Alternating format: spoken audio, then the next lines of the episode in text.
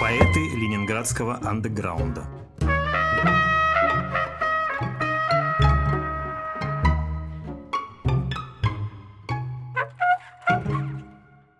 Добрый день. Я Валерий Шубинский. Мы продолжаем лекции, посвященные ленинградской непоцензурной поэзии. В прошлый раз мы говорили о Иосифе Бродском. Сегодня у нас пойдет речь о поэтах, которые составляли его ближайшее окружение. Точнее, о четверке поэтов, ну, о трех поэтах, минус Бродский, которые известны в истории литературы как ахматовские сироты. Не очень удачное определение, на мой взгляд, но когда я об этом написал в Фейсбуке, один из этих поэтов, о которых мы будем сегодня говорить, Дмитрий Васильевич Бобышев, с обидой написал, что, по-моему, хорошее определение, я его придумал. Ну, он его придумал, то хорошо. Оно действительно было в каком-то стихотворении Бобышева. Значит, это три поэта, которые вместе с Бродским в начале 60-х годов составляли вот какое-то определенное единство. Но круг Бродского этими именами не ограничивается, потому что мы будем говорить дальше о так называемой Ленинградской филологической школе. С этими поэтами Бродский тоже дружил. И один из них, Лев Лосев, написал биографию Бродского, причем в этой биографии поэты, которые входили в круг так называемых ахматовских сирот, упоминаются очень мало – о дружбе Бродского с ними говорится весьма лаконично. Например, Дмитрий Бобышев, о котором я уже упоминал, там фигурирует только как соперник Бродского в любви. Да, но это довольно известная история, мы не будем на ней задерживать внимание сегодня. Вот, но она в многочисленных мемуарах описана и так далее, но понятно, что творческая связь Бродского с этими поэтами, этих поэтов между собой, она гораздо важнее, чем те житейские, в том числе любовные истории, которые как-то их в какой-то момент разделяли и приводили к каким-то недоразумениям между ними. Итак, три поэта. Евгений Рейн, Дмитрий Бобышев, Анатолий Найман. Значит, Рейн родился в 1935 году, Бобышев и Найман в 1936. То есть все они старше Бродского. И все они учились в Ленинградском технологическом институте по образованию инженеры-химики.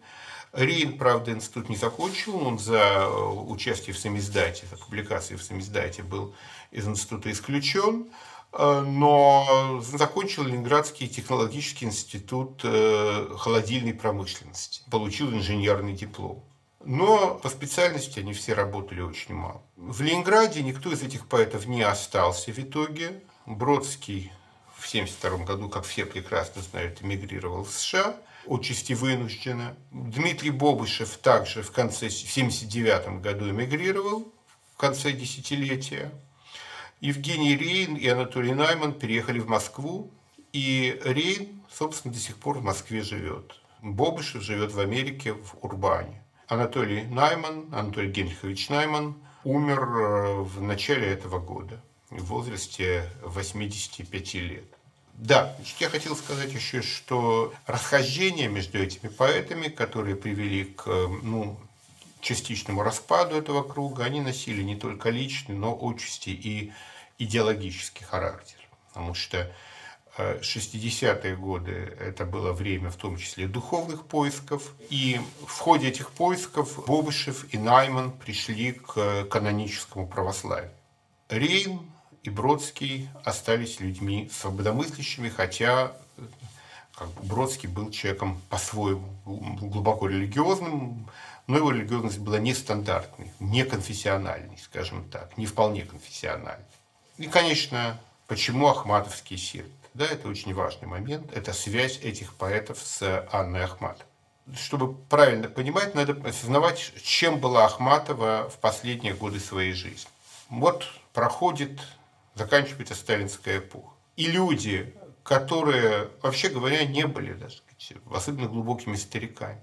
Да? Вот сколько лет было Ахматовой в конце 50-х годов? Ну, 70 лет. По нынешним временам, ну, что такое 70 лет? Это, в общем, даже еще не финал человеческой жизни. Сколько лет было, например, Оренбургу? Еще меньше. Да? Но это были люди из прошлого мира, да? Люди, которые знали, видели, были участниками какой-то жизни, которая принципиально отличалась от того, в чем живем мы. Это ну, вот примерно как если бы в эпоху Возрождения, в 15 веке, появился живой древний римлянин. Да? И он был бы еще вполне дееспособен и мог что-то рассказать. А теперь представим себе, что это не просто древний римлянин, а это, ну, я не знаю, живой Гораций. Да? Это вообще фантастика. И вот ситуация Ахматовой была именно такой. Да? Она была, с одной стороны, человеком из старого мира, с другой стороны, она была одной из центральных фигур этого старого мира. И когда Бродский впервые, когда его старший друг Евгений Рейн предложил ему съездить к Ахматовой в начале 61 года, Бродский сказал, что был очень удивлен, потому что она все еще жива. Да? Вот там я знал ее стихи, я читал ее, я как-то мне не приходило в голову, что она жива. И этот диалог оказался очень важным для них, для этого поколения. В начале 60-х годов не только поэты этого круга, но и, скажем, там, Александр Кушнер и так далее, все они много посещают Ахматову, разговаривают с ней, общаются с ней. А уже следующее поколение, вот люди поколения, например, Виктора Кривулина, да, для них возможность побывать в Комарова, Ахматова жила тогда в основном в Комарова, поговорить с Ахматовой – это, особая ценность, особая привилегия. Вот, ну, не у всех этот диалог получался, у Кривулина он получился, у про визит Елены Шварц к Ахматовой есть ее очень забавные мемуары о том, как у них не сложился диалог. Вот, и я это все слышал в рассказах Елены Шварц еще до того, как это было напечатано. Вот, но для Бродского, для его круга этот диалог был очень важен. И важен был не в плане прямого влияния стихов Ахматовой. Такого влияния не было. Для Бродского, например, гораздо важнее была, как поэт Цветаев. Влияние было на уровне личного диалога, да, на уровне личного общения, той картины мира, которую Ахматова могла передать будущему поколению. Вот. И сейчас иногда приходится слышать о каком-то человеческом несовершенстве Ахматовой, которое было, естественно, все мы несовершенны, или о необъективности ее воспоминаний, да, о том, как искажается в них картина Серебряного века. Ну, все это было, да, но сама возможность вот этой личной связи с прошлым, она, ее мало с чем можно сравнить. И вот человеком, который, собственно, все эти связи устанавливал, был э, как раз Евгений Борисович Рейн который в конце 50-х годов успел познакомиться с Заболоцким до его смерти в 1958 году.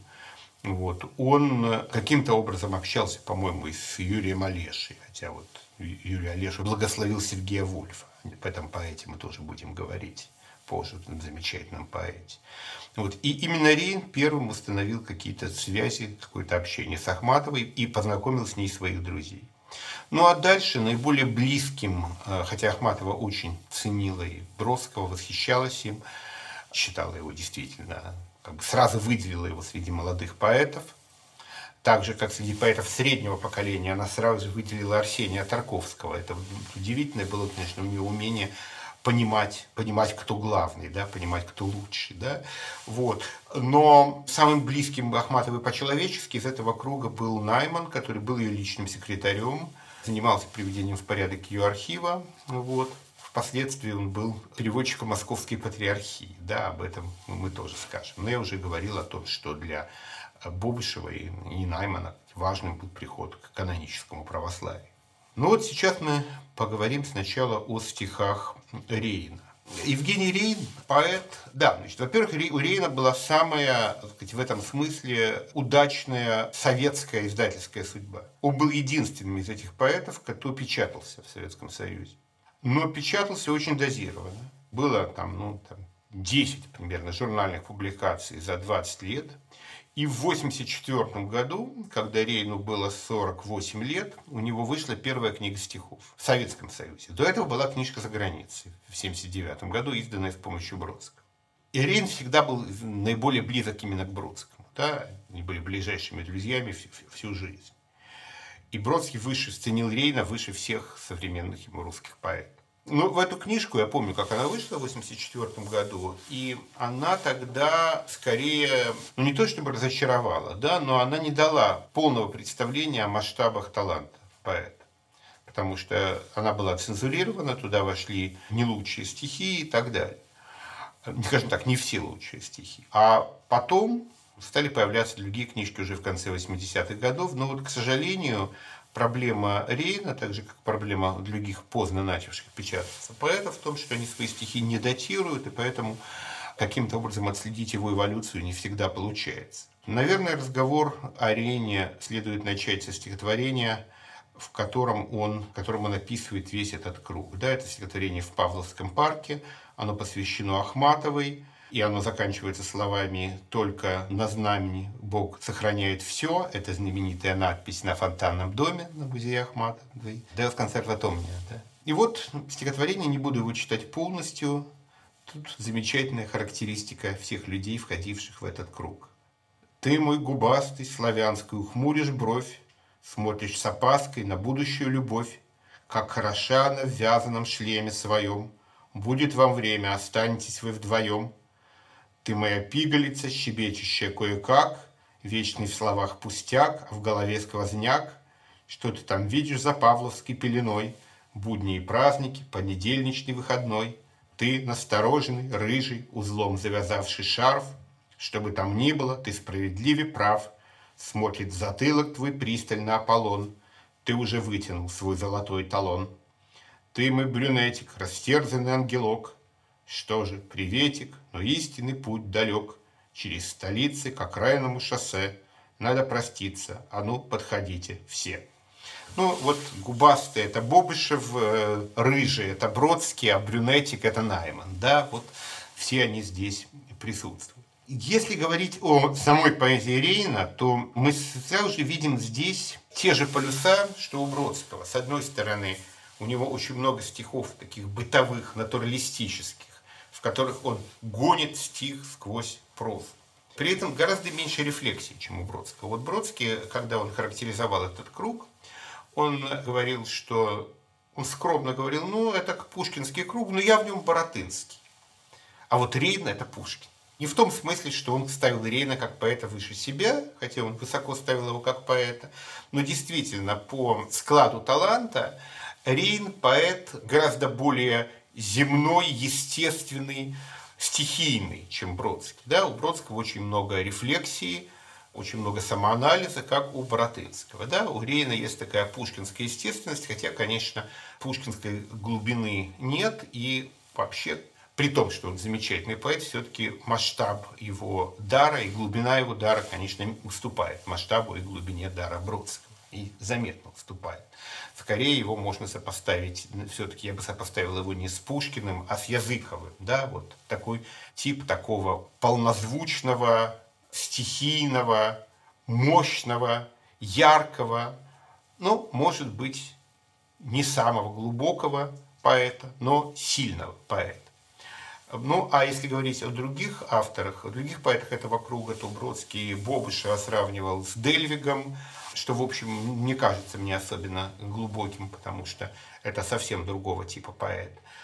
А Наймана с Вяземским, видимо, в силу присущей ему язвительности.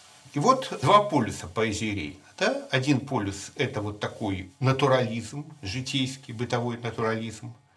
Другой полюс – это вот такая сильная романтическая волна, идущая от ранней советской поэзии, может быть, не знаю, от того же Багрицкого или от Луговского. Да? Вот некоторые стихи Луговского, они уже очень похожи на стихи Рейна, как ни странно. Вот разные стихи Рейна, разные типы его стихов. Первое. Сосед Котов. В коммунальной квартире жил сосед Котов, расторопный мужчина без пальца – Эту комнату он отсудил у кого-то. Он судился, тот умер, а Котов остался. Каждый вечер на кухне публично он мыл ноги и толковал сообщения из вечерней газеты «Известия». А из тех, кто варили, стирали и слушали, многие задавали вопросы. Все Котову было известно. Редко он напивался, всегда в одиночку и лазил.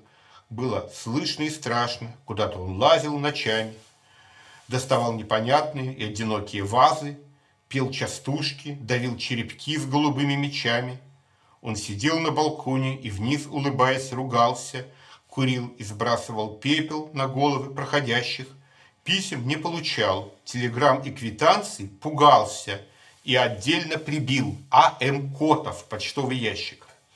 Летом я переехал, меня остановят и скажут, слушай, Котова помнишь? Так вот, он убийца, или вор, или тайный агент. Я поверю. Мной нажит темный след неприязни, за Котова нечем вступиться. За фанерной стеной он остался неясен до жути. Что он прятал и как за него заступиться? Впрочем, как-то я видел. Из лучшей саксонской посуды на балконе у Котова пили приблудные птицы. Вот. Это очень известное стихотворение, но написано в 59 году, и вот Рейн его часто читал тогда на вечерах. И вот этот мотив соседей по коммунальной квартире, он часто присутствует в его стихах.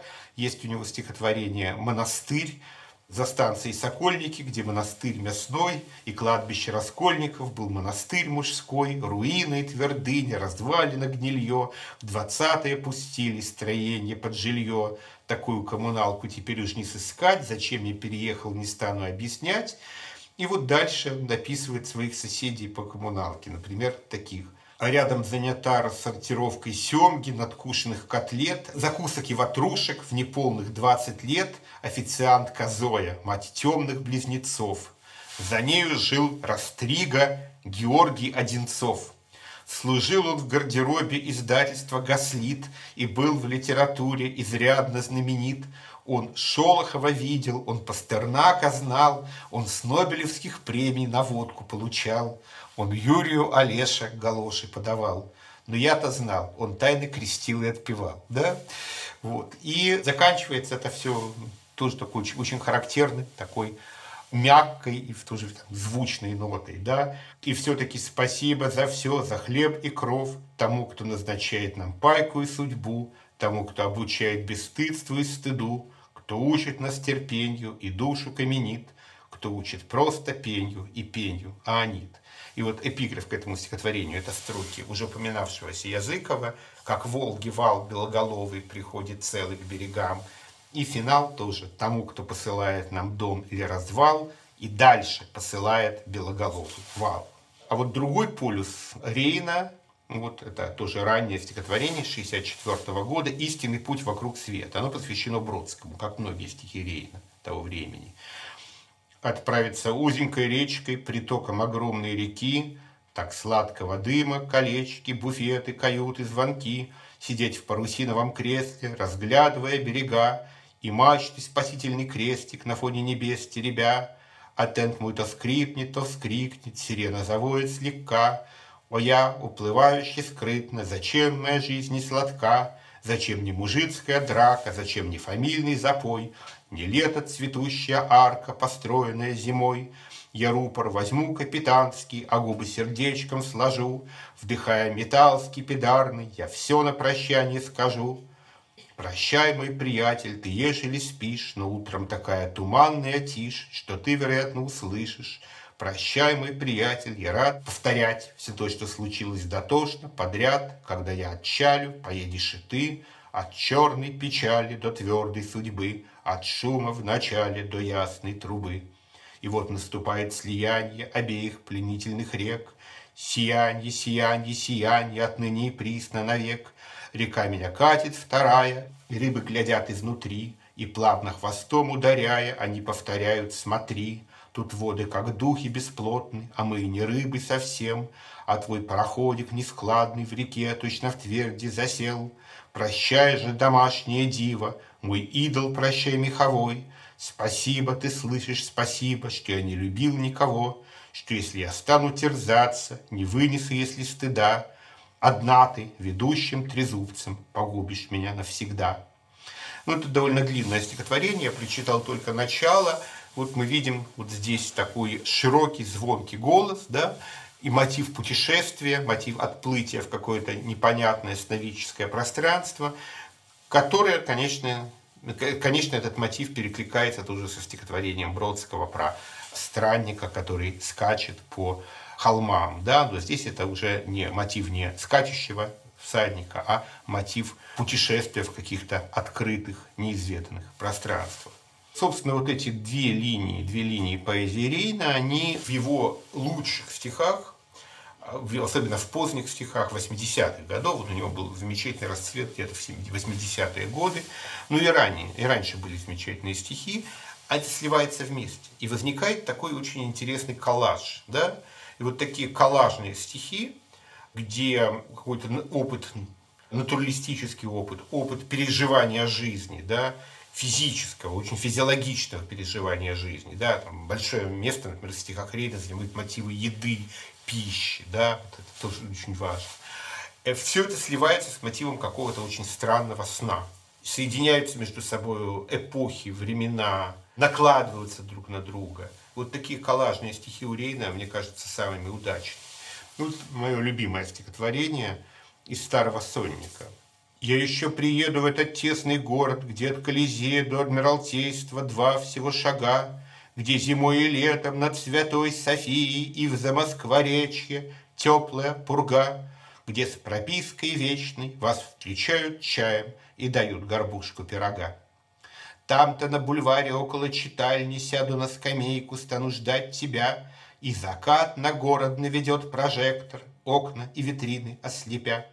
И тогда в песочнице за кустом жасмина запоет дитя. В розовом и винном и вишневом свете променад совершая, всяк помедлит чуть. И тогда, прислушиваясь к детскому напеву, я пойму, что все уже тут как тут. Только ты, конечно, опоздаешь, это верная примета на 15 или 25 минут. Вот и отключается лампа дуговая, сходит свет последний на моем лице. Около фонтана ждет тебя другая, темная фигурка в старом пальтеце. Если тебя нету и на этом свете, значит все напрасно. И напрасно плачет за кустом жасмина мальчик об отце. По-моему, замечательное стихотворение. Вот. И вот из более поздних это стихотворение «Преображенское кладбище» в Ленинграде. Вот уже в московский период у него есть целый цикл стихов, посвященных разным местам Ленинграда. Фонтанка над Фонтанкой, разоры разлука, дом на Троицкой тоже снесен, вылезает мерзавец из люка, косолап до пупа обнажен. Про Елисеевский магазин знаменитое стихотворение – про э, Каменноостровский проспект. Но вот то произведение, которое я люблю больше всего, это стихотворение «Преображенское кладбище в Ленинграде». Значит, вот тут интересно, что такое Преображенское кладбище? Это вот есть стихотворение, раннее стихотворение Бродского «Еврейское кладбище около Ленинграда», э, сырой забор из гнилой фанеры.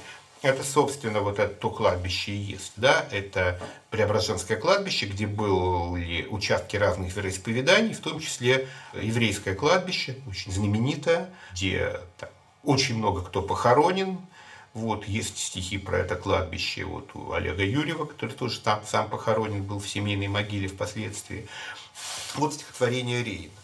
Там рядом кладбище 9 января, где похоронен Аранзон. Ну, вот, такая краеведческая справка. Вот Преображенское кладбище в Ленинграде. Под черным лабрадором лежат мой дед и бабка Средь охтинских суглинков у будки сторожей Цветник их отбортован и утрамбован гладко, Поскольку я здесь не был сто лет, и он ничей. Свой срок переселились с безумной Украины, Они, прелестившись непом кроить и торговать, Под Петроградским небом купили половину Двухкомнатной квартиры и стали проживать. Гремит машинка «Зингер», Зиновьев пишет письма, Мой дед торгует платьем в Апраксином ряду, И словно по старинке, пирожные в корзинке Приносит по субботам с налогами в ладу. А жизнь идет торопка от бани до газеты, от корешки весенней до елочных шаров. Лети, лети, вагончик, в коммуне остановка, Футболка да винтовка, и пионер готов.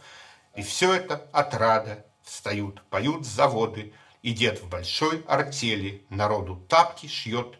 А ну еще полгода, ну крайний срок два года, И все у нас наденут бастон и шевиот. Но в темном коридоре, в пустынном дортуаре Сжимает Николаев московский револьвер. И Киров на подходе, и ГПУ в угаре, и пишет Немезида графу СССР. А дед и бабка рады, начальство шьет наряды, приносит сыр и шпроты, ликер абрикотин, границы на запоре и на чеку отряды, и есть кинотеатры для звуковых картин. А дальше все как надо, обида и блокада, и деда перевозят по Ладоге зимой, и даже Немезида ни в чем не виновата, она лишь секретарша. О, Боже, Боже мой! Теперь в глубоком царстве они живут как могут. Зиновьев, Николаев, Сосо и лысый дед, и кто кого под ноготь, и кто кого за локоть. Об этом знает только подземный ленсовет. А я стою и плачу. Что знаю, что я значу. Великая судьбина, холодная земля.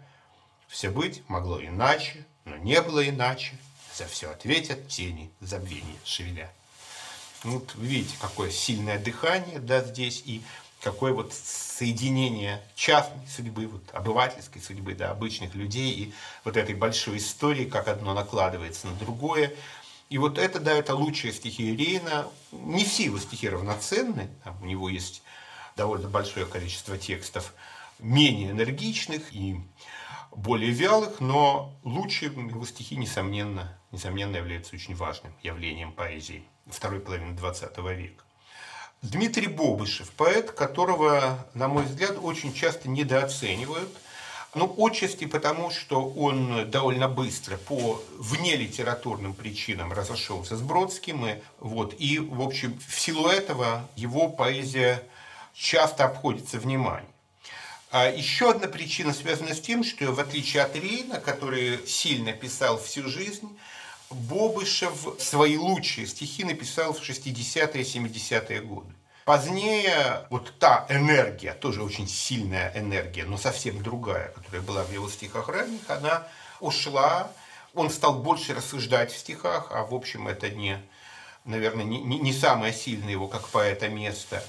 И та языковая работа, которую проделывает в стихах, а, он поэт с очень тонким и глубоким чувством языка, причем абсолютно иной подход к языку, чем у Бродского. Да? Если Бродский рационально, аналитически работает с языком, да, у него такие очень рационалистичные, длинные конструкции, развернутые конструкции, да, замечательная работа с книжным синтаксисом, остранение разговорной лексики, книжным синтаксисом и так далее, то у Бобышева, наоборот, он очень любил такие эллиптические конструкции, любил архаическую лексику, вот. И в то же время он близок Бродскому тем, что это такой поэт-метафизик, вглядывающийся в предметы. Вот стихотворение «Возможности», да, это стихотворение 65 года. Оно, кстати, было напечатано, оно было напечатано в Дне поэзии 67 года рядом со стихами Бродского.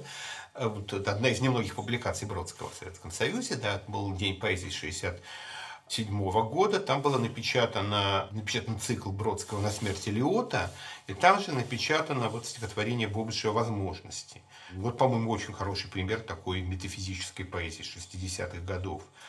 Всей безобразной грубую листвой Среди стальных кустарников изгнанник, Лишенный ровесников и нянек, Всерьез никем не принятый ольшанник Якшается с картофельной ботвой — при этом каждый лист изнанка ржавый уж не стыдится сходства с той канавой, в которой грязнет, глохнет каждый ствол, и гасится матерчатый листвой звук топора, которым огородник старательно пропалывает свой участок от культур неблагородных, остерегая весь окружный лес, селиться на его делянках здесь – и валится ольхану не до отдых, а сорняком и плевлом от древес.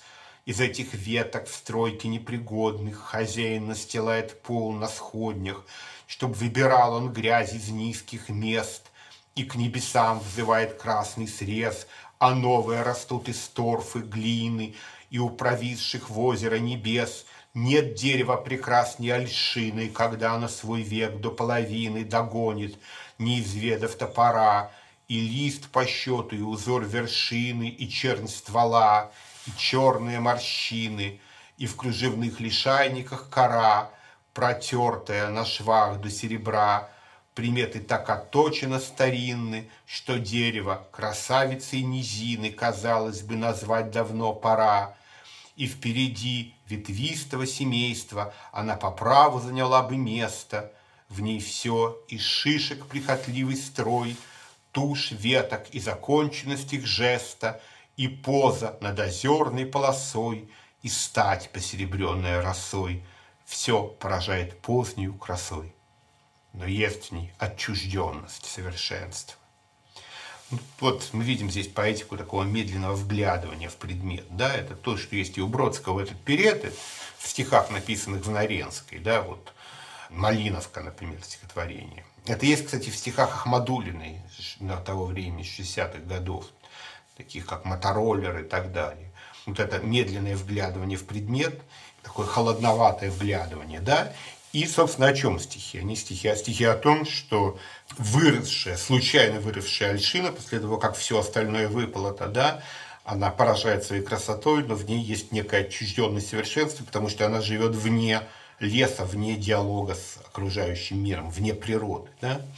Вот это тоже очень, важный момент, да? каким-то образом соотносящийся и с собственным опытом поколения. Ну, другое стихотворение – конца 60-х виды. Да? Вот здесь мы видим такую звучную энергию, такой державинский мотив. Да? Вот такая мажорная нота, но не легкая, как у Рейна. Да? Рейн. То есть, если Рейн это Языков, да, то здесь вот такое вот державинская тяжеловесность, как у Бобышева. Но очень хорошая, очень приятная тяжеловесность. Да? Вот настоящий звон металла в стихах такого вот, причем не, не железа, а вот такого цветного металла, хорошего, красивого. Не декабрь, а канделябр месяц, Светятся окурки в глуби лестниц, Светятся глаза иных прелестниц, Зрят из-под зазубренных ресниц, Светят свято купола Николы, Охлаждая жар и окна школы, Отбивают явно ямб тяжелый И зеленый блеск наружных ламп. На полуметра высунулись ровно в водостоках ледяные бревна, Нарисован город столь условно сразу после оттепели, но на часах выстуживает время прапорщик Мороз. Ручное стремя так самой прыгает в ладонь, под колено бьет скамья, что вдоль в ящике раскрашенном трамвая Едешь на ходу околевая, веруя, мол, вывезет кривая, ежели не выдаст колея. Белая, среди белых листьев, роза в состоянии анабиоза Вдруг нарисовалась на стекле эта мысль мороза о тепле, Прапорщик Мороз, Мороз Харунжи, Мира захотел при всем оружии, Спирту ледяного стопку стужи Он людскому вдоху предложил. Вот и спотыкается прохожий, И на душу голую похоже Оплако дыхания возле рта Держит он за край, замкнув уста. Но заиндивел Мороз полковник, и один из видов законных, словно бы окладом на иконах, обложил на пляшущих стенах. Там дома, собор собой закрывши, и кресты, сияющие выше, образуют кладбище на крыше, золотое кладбище в душе. Столько золотых надежд на чудо и воспоминаний в нас оттуда. Все должно вернуться из-под спуда, только не вернется никогда. Да, но уверяющим залогом, на бегу тяжелым и убогом, Вижу я в продышенной дыре, Как с фасадов маски шлют гримасы, Львы встают и шевелятся вазы, Головокружительные трассы ангелы выводят в декабре. Да? Вот мы видим, как, какое звучное стихотворение, как здесь все со звуками замечательно сделано, замечательно работает все это. И работает, конечно, на сам этот образ военного мороза зимнего, очень красивый образ. Вот. Но, повторяю, в общем, все то, что Бобышев сделал в поэзии, он сделал в основном в 60-е, 70-е годы. Хотя он ну, потом выехал в Америку, там одно время работал по инженерной специальности, как я понимаю, потом преподавал русскую литературу в университете. Сейчас жив и, и активно пишет в Фейсбуке. Итак, Анатолий Наев. Да? Он очень много работал как переводчик – переводил западноевропейскую поэзию, Вагантов и так далее. Был, как я говорил, переводчиком Московской патриархии.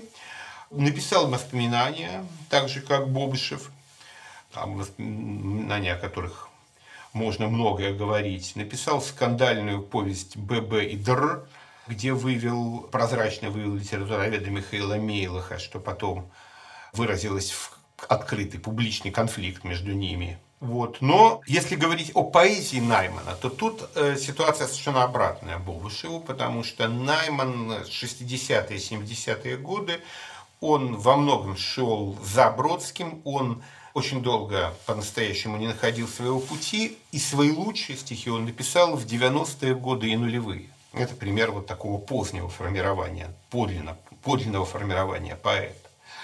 И, наверное, я прочитаю, закончу, наверное, даже этим вот эту лекцию, стихотворение, в котором э, речь идет ну, вообще о каком-то самоощущении человека в стране, да, вот, на мой взгляд, вот в школах дают такое задание «Стихи о родине». Да? Вот, вот это стихотворение Наймана, это стихотворение, которое я бы давал ребенку прочитать как стихи о родине. Да? Потому что, но в то же время это стихи о поколении и о времени. Оно напечатано в 93 году. Найман поэт более схой, чем Бобышев и Рейн. Такая в большей степени линия Ходосевича, если говорить. Но это стихотворение, в нем тоже есть вот такое довольно, довольно открытое и сильное дыхание. Подождите, я здесь занял очередь за таким в отставке офицером, с барышней в слезах, наверное, дочерью, а за мной, я помню, кто-то в сером, а перед военным голь безгрешная, ватник, майка, без просыпа пьянка, а за серым личность КГБшная, глаз железный и на лбу чеканка.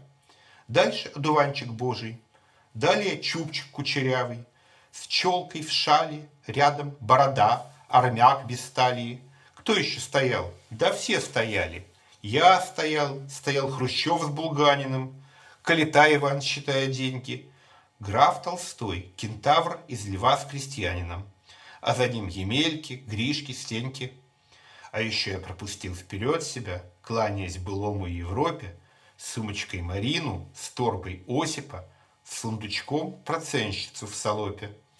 И со мной, ну как же, вместе заняли те, чьи имена нежней свирели для меня – с кем шлялись и тарзанили, с кем когда-то плакали и пели. Я стоял, я отошел, и где они, где вы все? Или демон рифмоплетства вас зачаровал? Но даже в демоне что-то ведь заботится о сходстве. Я к прилавку отходил соседнему, оказалось на переучете. Что же, мне опять стоять последнему? Что же вы меня не признаете? Да, но это стихотворение тут нуждается в некоторых комментариях, да, потому что вот эта культура очередей советских, бесконечных очередей, которых все стояли очень подолгу, да, здесь она обыграна, да, вот, э, когда люди занимали очередь, отходили, и людей узнавали и так далее. И все это до сих пор у нас в части сохраняется, но в Советском Союзе, конечно, и, и в начале 90-х, когда все, вообще все пропало, да, и очереди были за всем, все это очень, очень пышно расцвело. Вот. Ну и что еще там, я не знаю, объяснять, такой Булганин надо, но был такой государственный деятель тоже во времена Хрущева. А вот тарзанили, наверное, это слово нуждается в объяснении. Дело в том, что в 1945 году в Германии было захвачено огромное количество фильмов, причем не только немецких, но и английских, американских, голливудских фильмов и так далее пленки привезли в Советский Союз, размножили, и эти фильмы в течение там, 5-7 лет э, беспрерывно шли в кинотеатрах. Трофейные фильмы. Причем там даже на экране сообщилось, что фильм захвачен в качестве трофея. Вот. И все поколение моих родителей на этих фильмах выросло. Вот. Я сам помню их рассказы о том, как помню рассказы моей мамы, например, как мальчики насмотрелись фильмов про Тарзана, и убегали из дома, и там где-то жили, считая, что они живут в, в тропиках, да, там, на чердаках и так далее. Вот. Ну и у Бродского есть знаменитый цикл «Сонетик Марии Стюарт» о том, как он посмотрел этот фильм про Марию Стюарт, трофейный фильм в 1947 году, и как, и как это все оказало на него такое влияние, что он там и, и в женщину влюбился, которая на Марию Стюарт похожа. Вот. А вот это тарзанили, да, это вот то что, то, что очень характерно для этого времени, для этого поколения. Да, слово, само слово тарзанить. Очень важно. Ну вот это, наверное, то, что я хотел сказать об этом круге, об этом круге поэтов. Ну а дальше мы будем говорить о других кружках ленинградских поэтов 60-х годов, которые не менее важны и не менее интересны. Спасибо. Наши лекции продолжаются.